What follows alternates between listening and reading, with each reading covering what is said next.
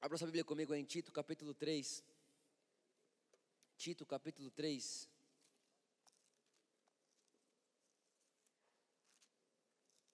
Nós vamos ler a partir do verso 4. Tito, capítulo 3, a partir do verso 4.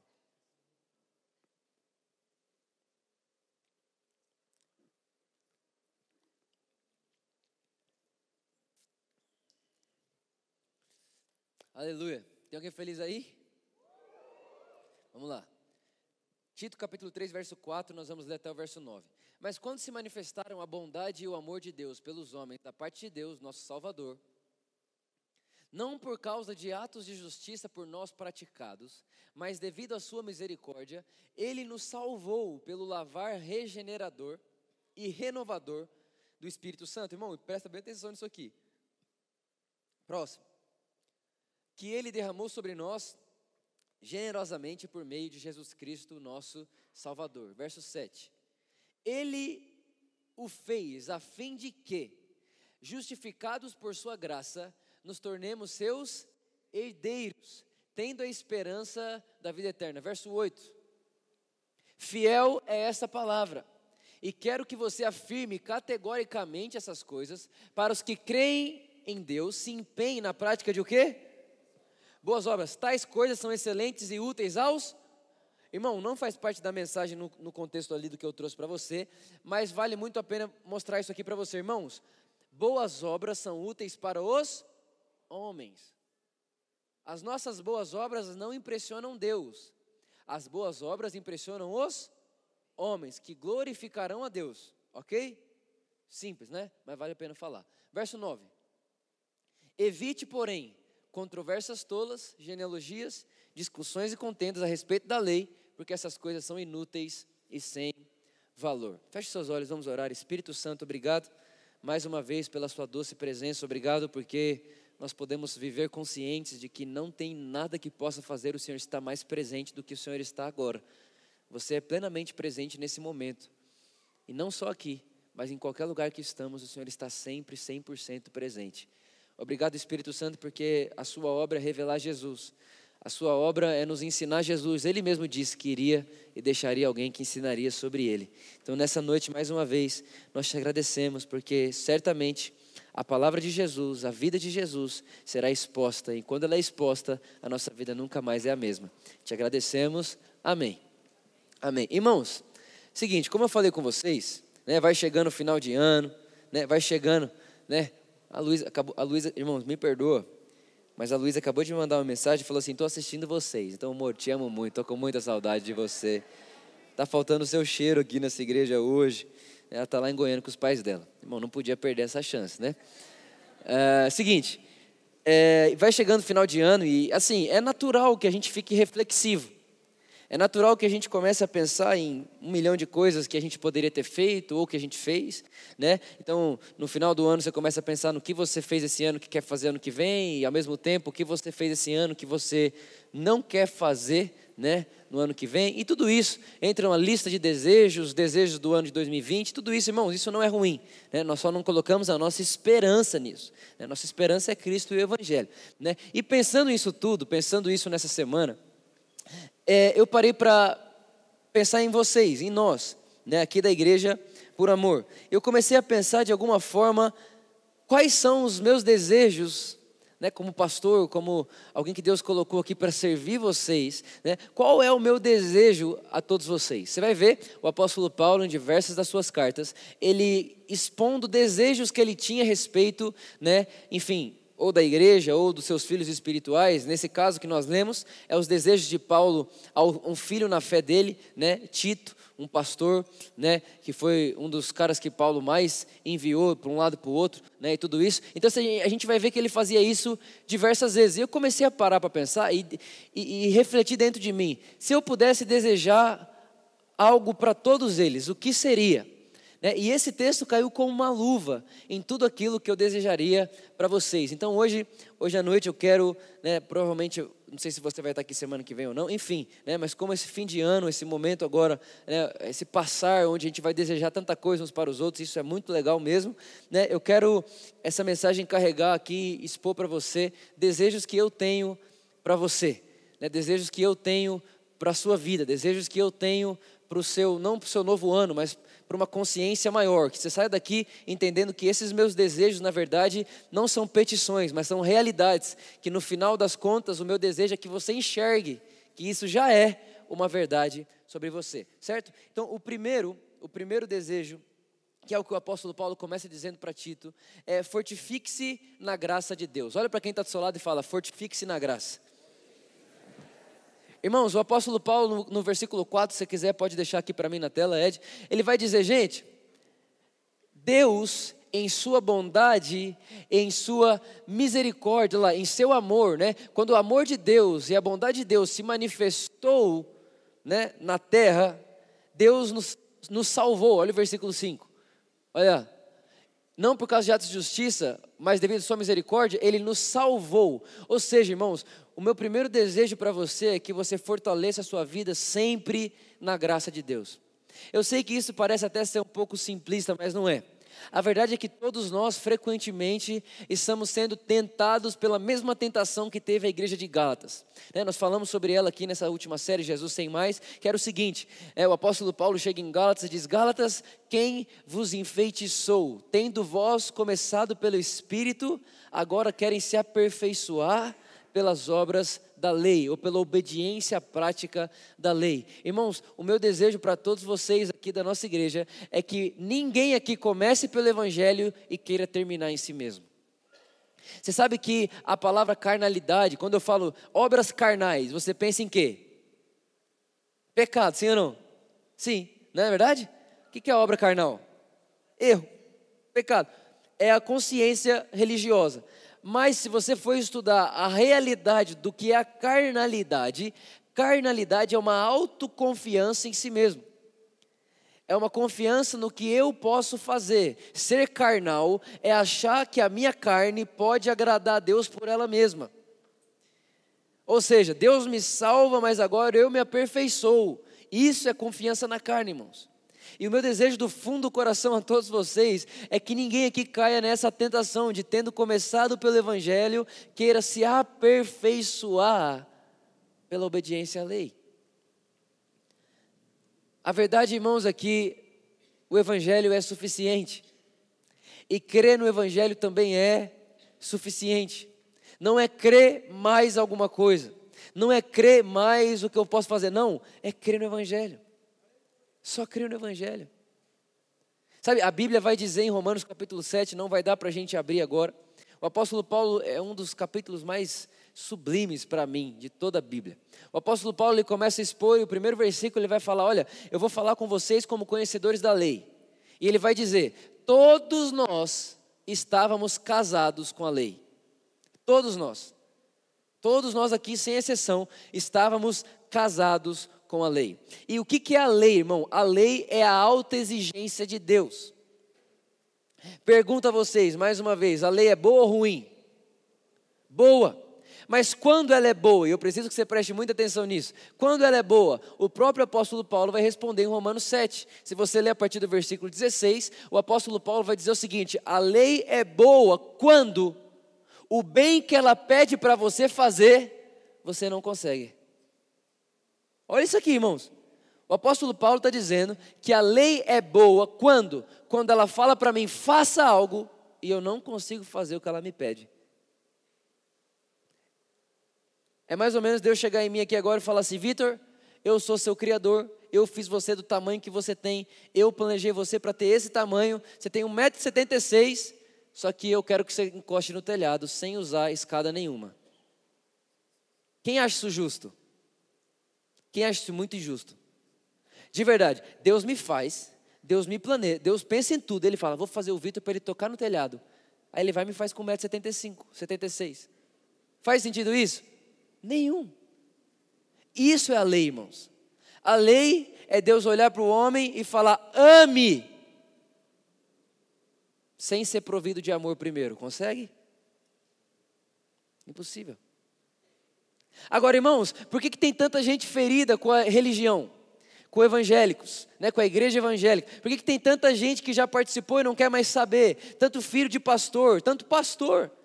Por quê? Porque ao a igreja pregar a lei, a pregar o legalismo, como se o legalismo pudesse fazer algo por mim, o que, que as pessoas fazem? No domingo é legal, não, eu vou obedecer isso aí, eu vou fazer isso aí, eu vou fazer isso aí. Só que chega na segunda-feira, a hora que ela olha para o telhado, ela fala: Poxa vida, Deus, Deus não deve ter me feito para tocar lá.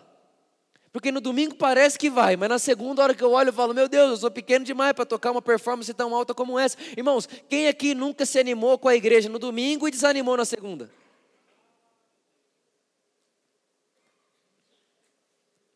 Irmão, se essa, pode anotar isso que eu vou falar aqui. Se a vontade de Deus fosse essa, só isso, Deus vai fazer isso com. Eu vou fazer o homem só para ele saber que ele é miserável e que ele não consegue amar. Se a vontade de Deus fosse essa, Deus é pior que o diabo.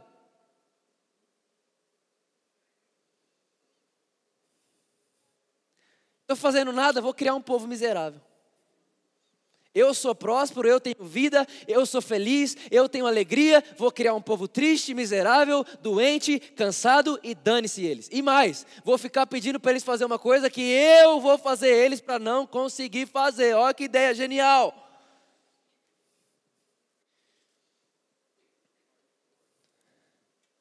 Não faz nem sequer sentido, irmão. Só que a lei não é ruim. A verdade é que tocar no telhado é amar. Ame. Ame as pessoas, ame. Irmãos, todo pecado é falta de amor. Pecado é não amar, irmão. Pode ver. Não, Vitor, mas como assim pecado não é amar? E adultério? Adultério é o que, irmão? Falta de amor. Não, Vitor, mas é mentira. O que é mentira, irmão? Falta de amor. É não, se, é não amar o próximo como você é amado por Deus. Deus nunca mentiu para você, você não vai mentir para o próximo. O que é inveja? Falta de amor. O que é a ganância? Falta de amor. Irmão, nunca foi para ser difícil. A única coisa que Deus quer é que a gente ame. Por que, que Ele quer que a gente ame? Porque Ele fez a terra para ser como é nu. E o que, que é o céu? Desde antes da fundação do mundo, a Bíblia diz que Deus estava. E Deus é Pai, Filho e Espírito Santo. E para ter três pessoas tem que ter relação. E só tem relação que fundamente uma graça dessa em amor. Ou seja, desde antes da fundação do mundo, Deus é. É o que? Uma relação entre três pessoas que se amam. A verdade, irmãos, é que a humanidade é criada, tudo que nós vemos é fruto da relação amorosa de Deus com Ele mesmo, na figura de Pai, Filho e Espírito Santo. Então é óbvio e é muito simples entender que Deus espera de nós amor. Sim ou não, irmãos? Mas a pergunta é: quem consegue amar sem saber que é amado primeiro? Eu tentei fazer isso minha adolescência inteira, irmão, do fundo do meu coração. Minha família está aqui. Eu fazia, irmão, eu queria ser o cara que mais amava a Deus. E na frente das pessoas eu achava que parecia ser. Mas quando eu chegava no meu quarto, eu falava, eu não amo a Deus. Porque eu só queria amar a Deus, mas eu não entendia que Deus tinha me amado primeiro. Irmão, alguém que vive sem saber que é amado por Deus é como um passarinho sem asa. Ah, não, Vitor, mas a asa do povo é amar a Deus. Não, a asa do povo é saber que Deus os ama. Se eu vou porque eu amo a Deus, a glória do meu voo é minha. Se eu amo porque Deus me ama, a glória do meu voo é de Deus. E a glória da minha vida não é para mim, mas é para Ele. Porque eu estou voando, porque Deus me ama. Porque você faz o que faz, porque Deus me ama. Porque dá certo, porque Deus me ama. Não tem glória no Vitor, irmãos. Quem está entendendo o que eu estou falando aqui? Esse silêncio todo de entendimento, eu não estou entendendo nada. Agora pensa. Nós estávamos casados com a lei. Agora pensa você está casado um ano com uma pessoa que todo dia que você acorda, ela cobra você de uma coisa que você sabe que é incapaz de fazer. Fala aí para mim como é que faz. Você que é casado, um dia com aquela pessoa na sua orelha, você não aguenta. Dez anos, imagina. Ó, oh, o irmão ali está magoado.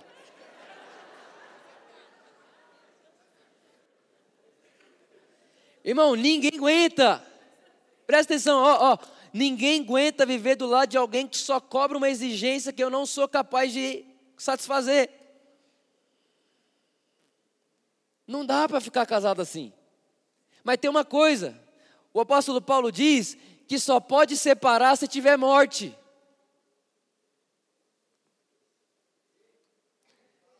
Ou seja, a lei fala o seguinte: você quer separar de mim? Morre.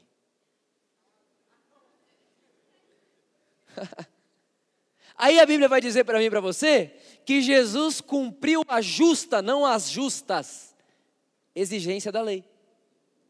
Pergunto, qual é a exigência da lei que Jesus cumpriu? Ah, não, Jesus cumpriu toda a lei. Como você fala que a lei não tem mais nada a ver com a gente? Jesus cumpriu a justa exigência da lei. Qual que é? Para que haja separação, tem que alguém morrer. E a Bíblia vai dizer, Romanos capítulo 7, nós morremos em Cristo para a lei. Ou seja, pensa nisso, você está casado com uma pessoa, com a lei, e ela está bofeteando sua cara. Você não faz nada que eu quero. Você não consegue. Você nunca vai. Você nunca vai ser o que você acha que você vai ser. Você nunca vai me fazer feliz. Você nunca vai me satisfazer. E se você quiser separar de mim, tem que morrer. Aí Jesus fala, ok. Eu vou emancipar você da lei agora, Vitor. Eu vou te tirar do poder dela. Eu vou morrer no seu lugar. Você vai morrer para ela em mim. E o apóstolo Paulo vai dizer: E ao isso acontecer, nós ficamos livres para nos casarmos com outro marido, a saber, Jesus.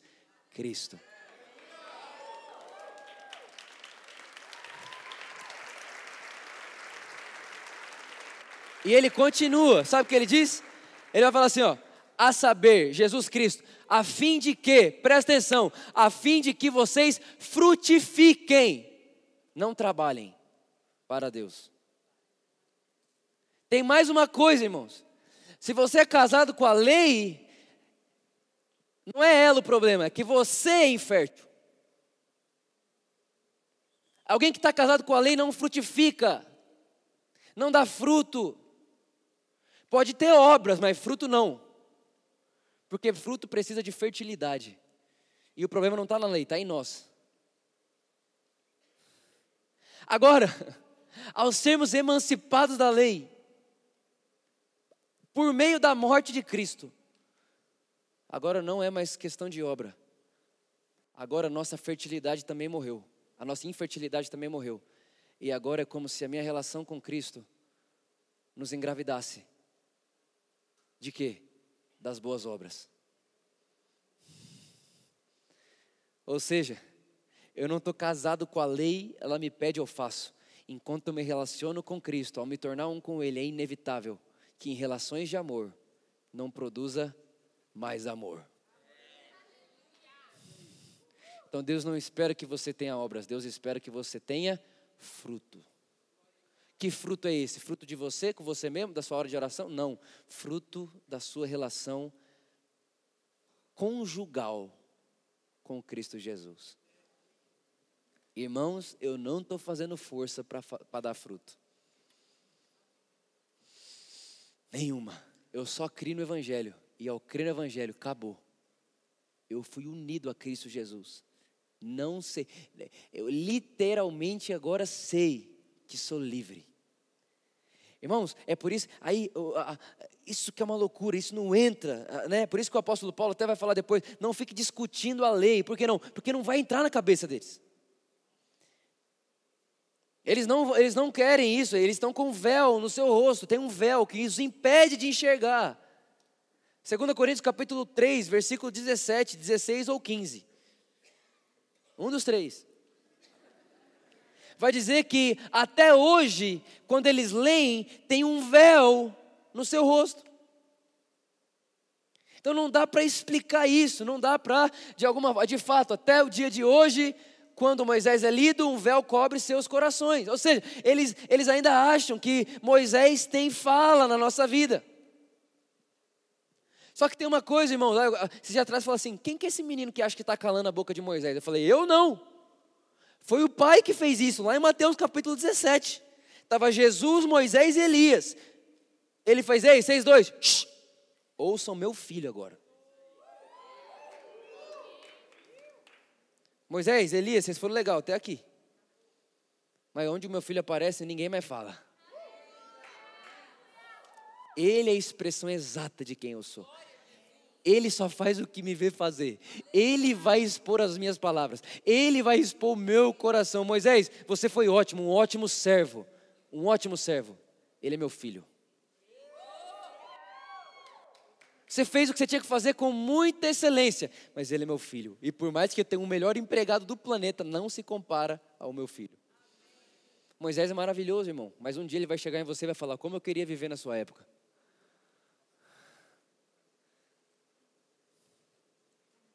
E você é doidinho para viver na dele?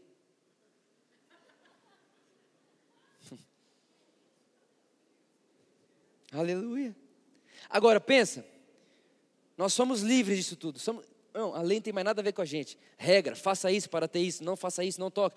É por isso que o apóstolo Paulo ele chega na igreja de Colossenses e fala: Ô oh, gente, eu imagino muito, gente, ele aumentando a voz. Gente, é sério que vocês ainda estão nessa. Toque nisso, não toque nisso.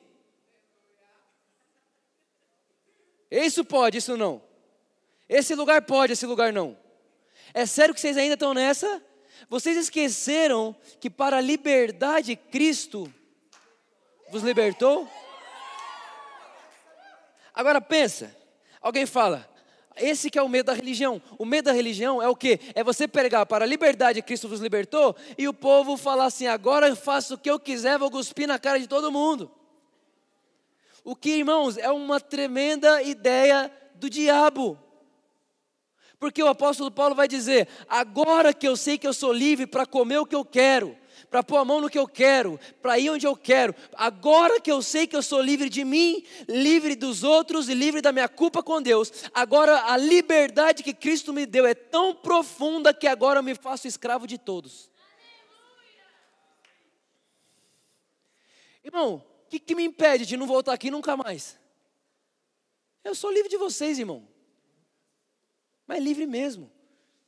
E eu espero que vocês sejam livres de mim. Agora, por que, que eu garanto para vocês que eu vou estar aqui sempre, eu vou dar minha vida nesse lugar? Eu vou dar minha vida não por esse prédio, mas por vocês. Porque quando Deus me libertou, Ele me deu provisão para agora, por meio do Evangelho, me tornar escravo de todos vocês. Então eu não estou aqui, irmão, simplesmente porque, ah, não, eu estou aqui porque Deus me mandou estar. Não, irmão, eu sou livre para estar onde eu quiser. E essa liberdade de que eu sou livre para estar onde eu quiser é o que me faz estar aqui. Olhar para você e falar assim: Eu sou seu escravo, vou te servir para sempre. Isso é liberdade. Liberdade não é eu posso comer carne, aí chega alguém que acha zoado comer carne e eu vou falar: Ó, oh, carne, ó. Ah, então você é religioso, não pode comer sangue, né? Olha aqui minha carne. Traz uma mal passada. Irmão, isso não é, isso não é liberdade. Isso está mostrando que você é preso em você mesmo. O que, que é liberdade? Eu amo carne, eu amo carne com sangue. Mas esse meu irmão não gosta. Você quer comer o que, irmão? Alface? Então vamos comer alface. Traz, por favor, uma Caesar salad aí. Isso é liberdade, irmãos. O resto é conversa. Liberdade que é liberdade nunca fere nenhuma pessoa. Pelo contrário, liberta pessoas. Você pode crer nisso sim ou não? Essa é a liberdade do Evangelho. Hoje mesmo uma pessoa mandou uma mensagem para mim, sempre alguém manda sobre isso. Fala, Vitor, mas essa liber, esse, esse muito falar em liberdade, a gente fala muito disso mesmo, vamos falar para sempre, não vai gerar um povo livre demais? Eu falei assim, mas aí que está o remédio da humanidade. Liberdade. Liberdade. Hoje uma pessoa veio aqui na celebração de manhã e ela me mandou um texto à tarde, foi tão bonito o texto que ela me mandou, ela, Vitor, eu preciso ser livre. Eu falei assim, precisa, porque até eu preciso de você livre. O remédio para a humanidade é você livre. Seja livre, irmão. Mas a verdadeira liberdade, que não é segundo a carne, mas segundo o Espírito de Deus. Nós somos emancipados da lei. Ela não tem mais poder sobre nós.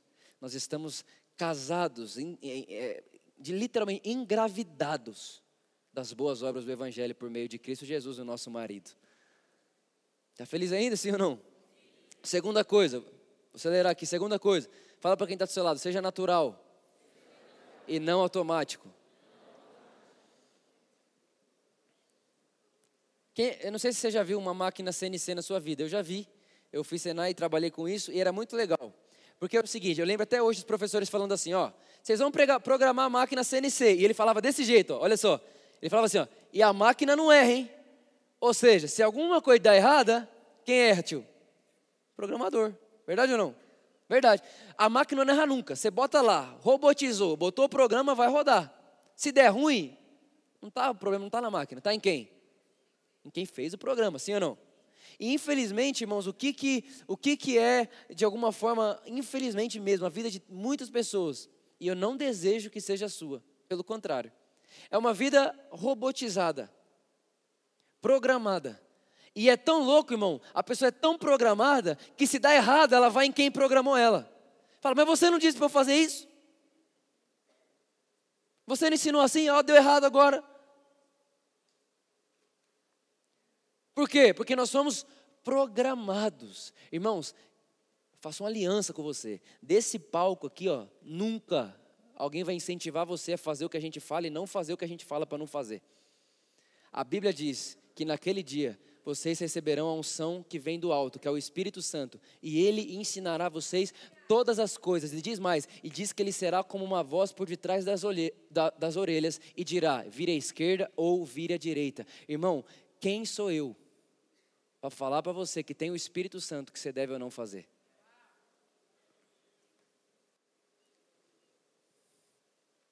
Você nasceu de Deus, o Espírito Santo está em você. Você sabe Irmão, sabe, tem coisa que você não vai saber explicar, mas você fala, hum, acho que não é isso não. O que, que será que é isso? É o Espírito Santo. Tem coisa que você fala, nossa, que paz. O que, que será que é isso? É o Espírito Santo falando, vai meu filho. Não, mas eu só vou depois de sete dias de oração. Então tá, vai chegar atrasado sete dias depois. É. Quem está entendendo o que eu estou falando, irmãos? Não seja um robô, irmão. Seja natural. Eu creio, irmão, Jesus disse, ele falou assim: olha, gente, vocês, meus discípulos, têm provisão dentro de vocês para amar quem persegue vocês. Aí você fala, meu, quem que tem? De verdade, quem, que ser humano normal, em sã consciência, vai amar o inimigo? Nenhum. Mas a verdade é que para um cristão isso é natural. É antinatural para o crente odiar quem persegue. Você tem que fazer muita força para odiar alguém. Ah, meu Deus, é bom, hein? É muita força que tem que fazer. Pergunto: um rio, é mais fácil deixar ele fluir ou fazer ele parar de fluir? Não é muito mais fácil deixar fluir? A Bíblia diz que tem um rio dentro de você. Esse rio é o Espírito. Pergunto: é mais fácil deixar fluir ou falar, vou odiar ele? Para o rio, para o rio, para o rio, para o rio. Você não vai conseguir, irmão. Você está pego, já era. Enquanto o rio fluir, irmão, a gente vai viver o Evangelho. Não somos robôs, somos naturais. Então, tem coisa que você vai fazer que você vai falar, por que, que eu fiz isso? Alguém deu um tapa no seu rosto, você nem percebeu, deu outra face. Você fala, mas por que, que eu fiz isso? Você não vai saber nem explicar. O que, que é isso? É natural. Eu fiz porque fiz, mas por quê? Não sei. Aprendeu aonde? Não sei. Mas de onde que isso veio? De dentro. Quem que te ensinou? O Espírito Santo.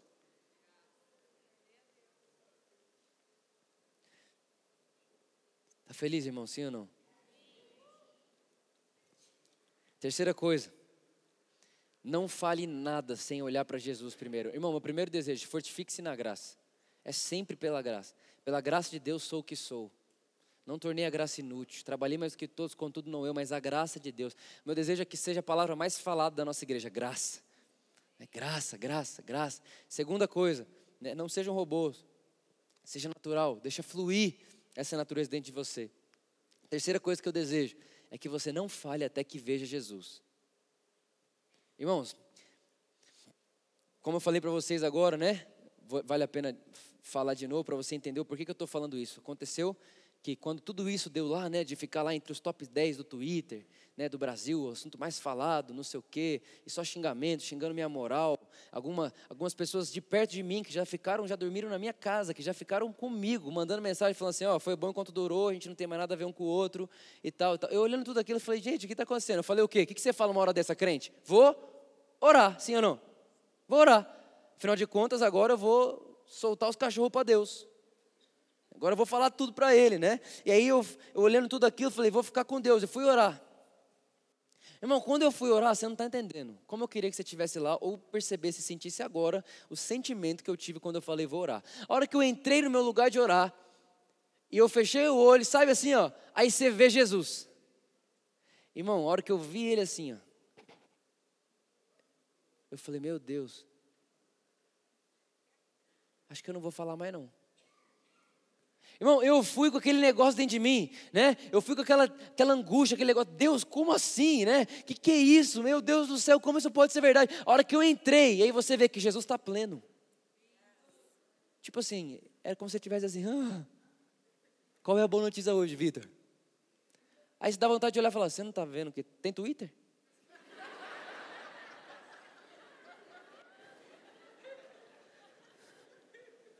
Aquele perfil Jesus não é seu? Né? Deixa eu te atualizar, Jesus. Irmão, sabe quantas vezes eu falei com Jesus de tudo isso que aconteceu? Nenhuma. Porque toda vez que eu pensei em falar, eu olhava para ele, ele estava tão bem. Ele estava tão satisfeito. Aí alguém vai falar assim: Não, Vitor, mas tem que fazer sim a sua tristeza conhecida, tem que clamar a Deus, né? Você tem que entrar no seu quarto e você tem que pôr para fora. Afinal de contas é uma tristeza. Tá... Tudo bem, irmãos. Mas e se antes de você falar, você parasse e ouvisse ele? E se antes dele ouvir o seu clamor, você escutasse o dele? Aí você vai perceber uma coisa: que ao escutar o dele, você muda o seu. Você chega para reclamar com ele. A hora que você ouve ele, você fala: Jesus, obrigado. Ou seja, a fala dele muda a sua. Por isso, irmão, não fale nada antes de ver Jesus.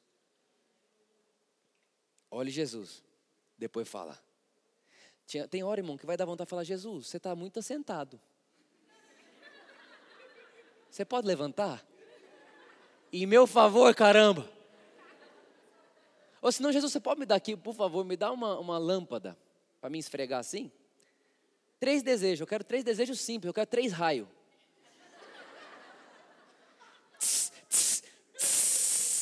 É. Aí você vem assim com esse. Ah, a hora que você olha para ele, ele está assim, ó. Aí você faz. Ah, eu amo todo mundo. Eu vou dar pão para quem me persegue. Eu vou amar quem me percebe, quem me odeia. E Jesus, deixa eu te pedir uma coisa. Eu nunca peço nada para mim, mas deixa eu pedir por Ele. Tem misericórdia. Eu lembrei de você falando isso na cruz, Jesus. Faz, faz, deixa eu fazer com eles o que você fez com aquele povo na cruz. Perdoa-os. Eles não sabem o que fazem. Aí você olha para Jesus e ele continua assim: Hã?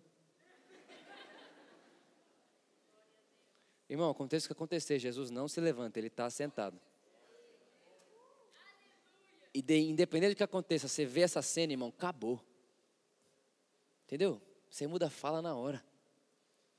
Você muda a fala. Sabe, tipo, talvez tem tanta gente que talvez ferida com pai, com mãe, com alguém que te abusou de você, com alguém que fez isso, alguém que te fez mal, alguém que te passou a perna, alguém que. Irmão, irmão, irmão. Irmão. Jesus disse: amar quem te ama.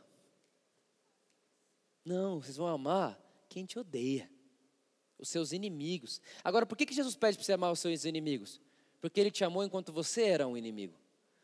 Toda vez que Jesus pede para você fazer uma coisa, é porque ele fez primeiro. Ou seja, ao pedir para você, ele está dizendo: Veja o que eu fiz, Vitor, e faça igual. Entendeu, irmão? Sim ou não? A Bíblia diz que Deus nos amou enquanto éramos seus inimigos. Nós não éramos amigos, filhos de Deus, não, nós éramos inimigos, escravos da ira. E Deus nos amou lá.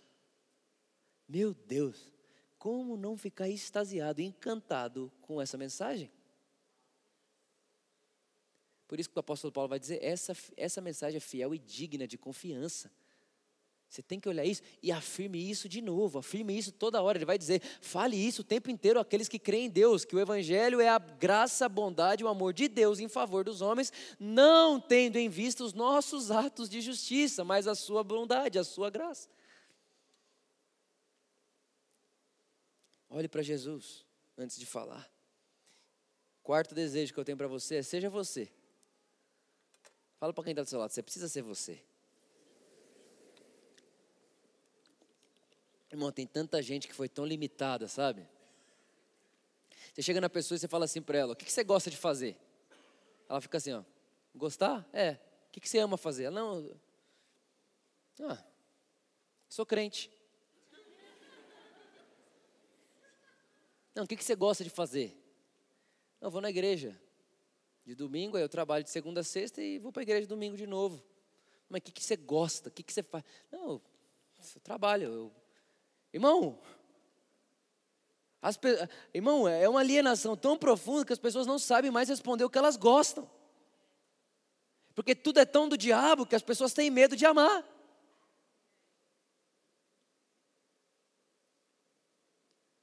Seja você, irmão, o que, você gosta? O que você gosta, faça para a glória de Deus. Como eu amo gente que ama o que faz, irmãos. Eu tive com um amigo meu essa semana, eu contei essa história de manhã, contei ontem em Guarulhos e vale contar de novo.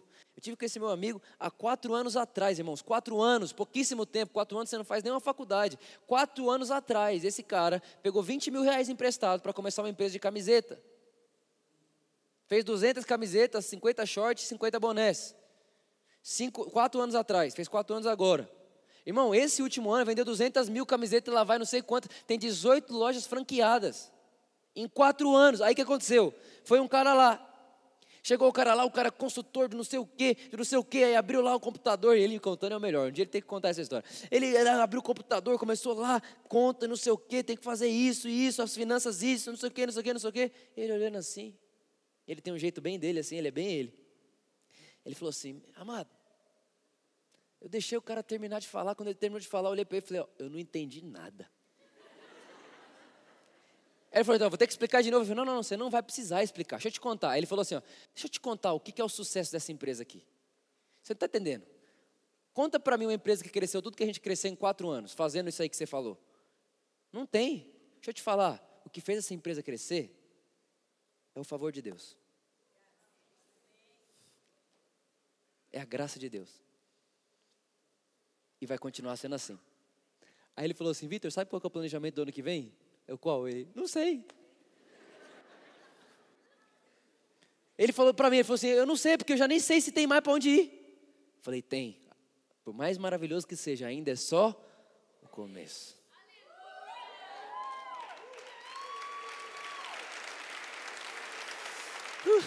É bom demais. Oh, meu Deus. Ô irmão, fala sério, irmão, não é bom demais? Meu Deus. É muito bom. Aí ele falou para mim assim, Vitor, se alguém me desse 30 milhões de reais agora, eu não ia mudar em nada a minha vida. Eu ia fazer a mesma coisa que eu faria se eu não tivesse esses 30 milhões. Irmão, se você me dá 30 milhões agora, a única coisa que ia ter semana que vem aqui era carpete. E já ia fazer a instalação mais rápido. O resto, irmão, eu ia estar fazendo a mesma coisa. E deixa eu te falar, isso não é um privilégio de alguns. Isso é a vontade de Deus para todos. Que você viva uma vida que você ame acordar, irmão, pelo amor de Deus. Você tem que amar acordar, falar: "Uau, vou acordar de novo. Eu vou dormir, vou dormir rápido para acordar rápido para viver de novo." De verdade, eu desejo que você ame viver e ser você. Sabe por quê? Porque até Jesus, irmãos. Deixa eu te contar uma coisa. Jesus Jesus. A Bíblia diz: já não sou mais eu quem vivo, mas Cristo vive em mim. Só que quando Cristo vem viver em você, Ele não tira a sua singularidade. Ele vive através dela. Então o que você ama fazer? Você ama música? Então Cristo músico vai fluir através de você. O que você ama fazer? Você ama, sei lá, você ama dar aula? Então o Cristo professor vai aparecer através de você. Eu amo cuidar de, de, de, criança. Então, o Cristo cuidador de criança vai aparecer através de você. Deus não anula sua singularidade quando nasce em você, Ele aflora ela.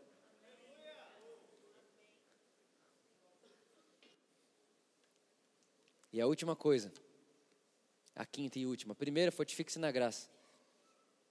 Segunda coisa, não seja um robô, seja natural. Seja natural. Terceira coisa, seja você. A quarta coisa, o que é mesmo? Não fale o que você não, não fale antes de ver Jesus. E a última, irmãos, que talvez assim, uma que eu queria muito que você pegasse assim e falasse, eu vou fazer isso na minha vida.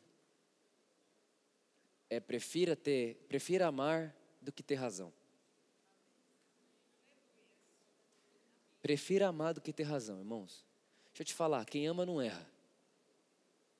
Quem ama não erra. Amar nunca é errado. Amar não é pecado. Que se dane, ó. Que se... Irmão, a religião ela, ela fica tão cega que ela tem as moral de falar que só amor não vale. E de que ah, a, a mensagem do amor é uma mensagem teologicamente adolescente. Espera aí, se amor é adolescência, o que é a vida adulta?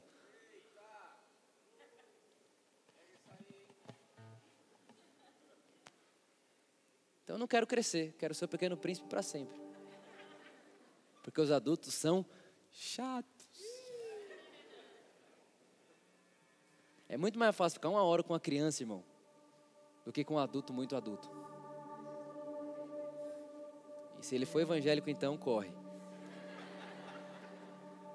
Ele vai querer convencer você de que você está errado, de que ele está certo, de que se você não se converter, a mão de Deus vai pesar.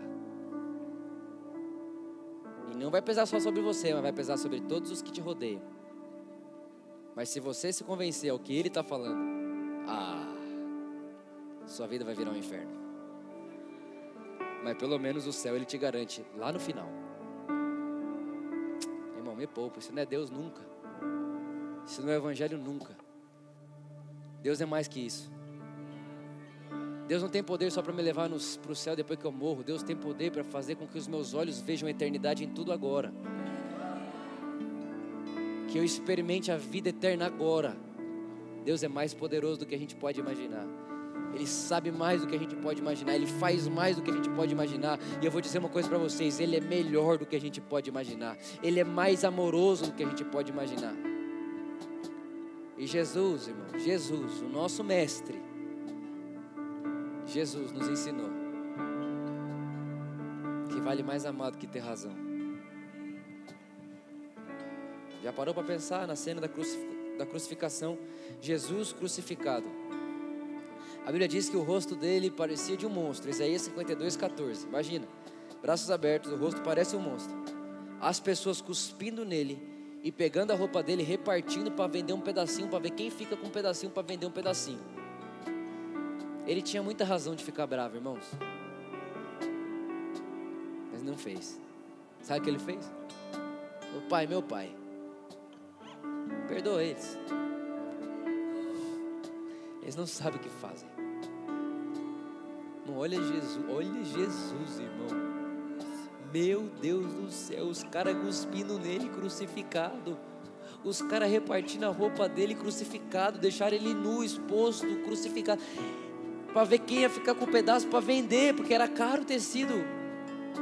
E Jesus, Pai, Irmão, naquela hora ali, ele não tinha nem que estar tá olhando. Vai pensar no outro. Jesus, pelo amor de Deus, arruma um jeito de doer menos essa posição que você está na cruz, sei lá. Arruma uma forma de aliviar a dor, alguma coisa assim, sei lá. Faz alguma coisa, se alivia. Se alivia, Jesus. Ele olha e fala: Perdoa-os. Eles não sabem o que eles estão fazendo. Irmãos, pensa nisso. E se a gente fizesse isso com todo mundo? que um dia já nos feriu e nos magoou. Ia ter gente aqui voltando a falar com o pai, voltando a falar com a mãe, voltando a falar com o irmão, voltando a falar com a esposa, voltando para casa. Quando as nossas ações e atitudes são as mesmas que Jesus, não tem erro, porque quem ama não erra.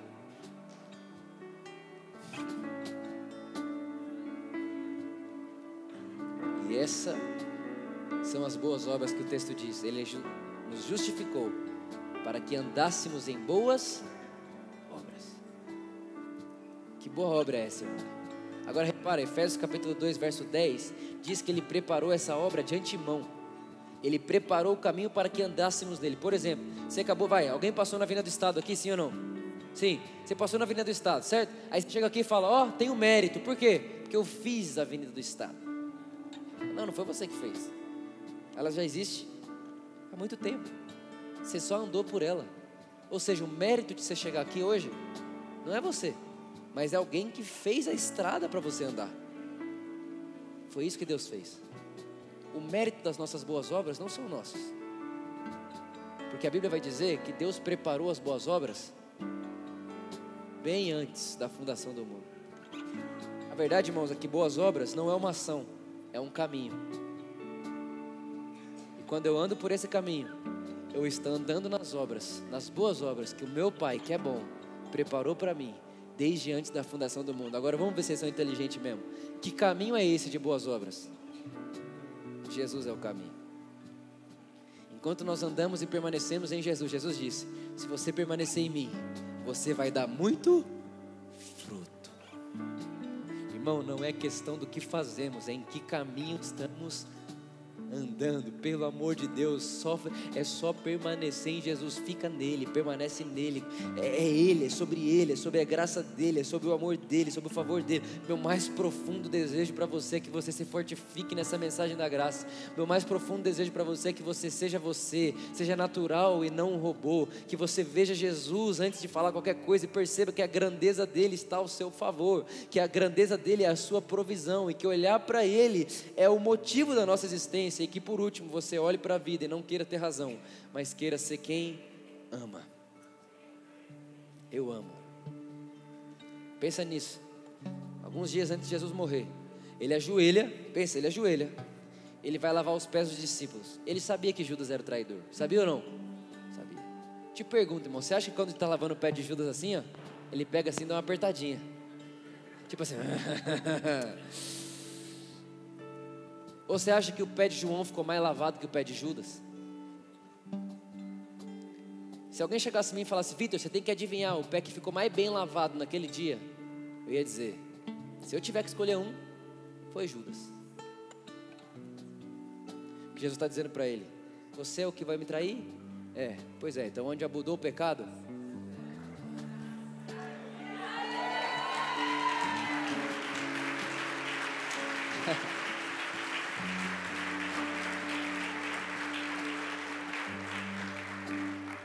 Fique de pé comigo. Ai, ai, ai.